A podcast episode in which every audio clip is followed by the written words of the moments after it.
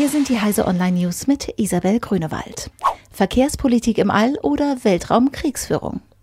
Picking up the Pieces ist das Motto der am heutigen Freitag beginnenden Sicherheitskonferenz in München. Bereits am Vorabend war dieses Thema bei einem Townhall-Meeting gut anwendbar auf Weltraumschrott.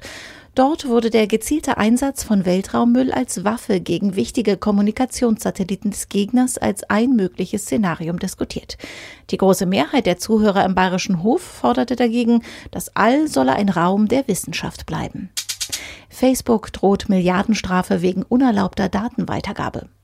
Die Datenweitergabe an Cambridge Analytica und andere Datenschutzverstöße werden für Facebook teuer. Laut Washington Post verhandelt das Unternehmen mit der US-Handelsaufsichtsbehörde FTC über die Strafhöhe. Sollte keine Einigung zustande kommen, drohe Facebook ein imageschädigendes Gerichtsverfahren, das dem Unternehmen womöglich noch teurer zu stehen kommen könnte. Amazon plant nicht länger neue Zentrale in New York.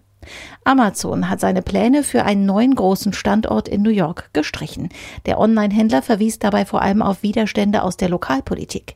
Denn einige Politiker und Anwohner waren nicht glücklich über Amazon als neuen Nachbarn im Stadtteil Queens.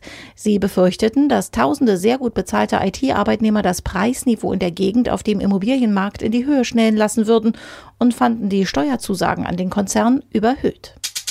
Strafanzeige gegen niedersächsische Landesregierung wegen Windows-Zwangsmigration. Die im Koalitionsvertrag von SPD und CDU politisch festgelegte Zwangsmigration der niedersächsischen Landesverwaltung von OpenSUSE Linux auf Microsoft Windows könnte ein juristisches Nachspiel haben. Das Thema würde ich gerne noch einmal aufgreifen und einer juristischen Prüfung unterziehen lassen, erklärte Axel Braun, Geschäftsführer des Düsseldorfer Beratungsunternehmens Excite gegenüber Heise Online. Er hat bei der Staatsanwaltschaft Hannover nach eigenen Angaben Strafanzeige erstattet und Strafantrag gestellt. Diese und alle weiteren aktuellen Nachrichten finden Sie auf heise.de.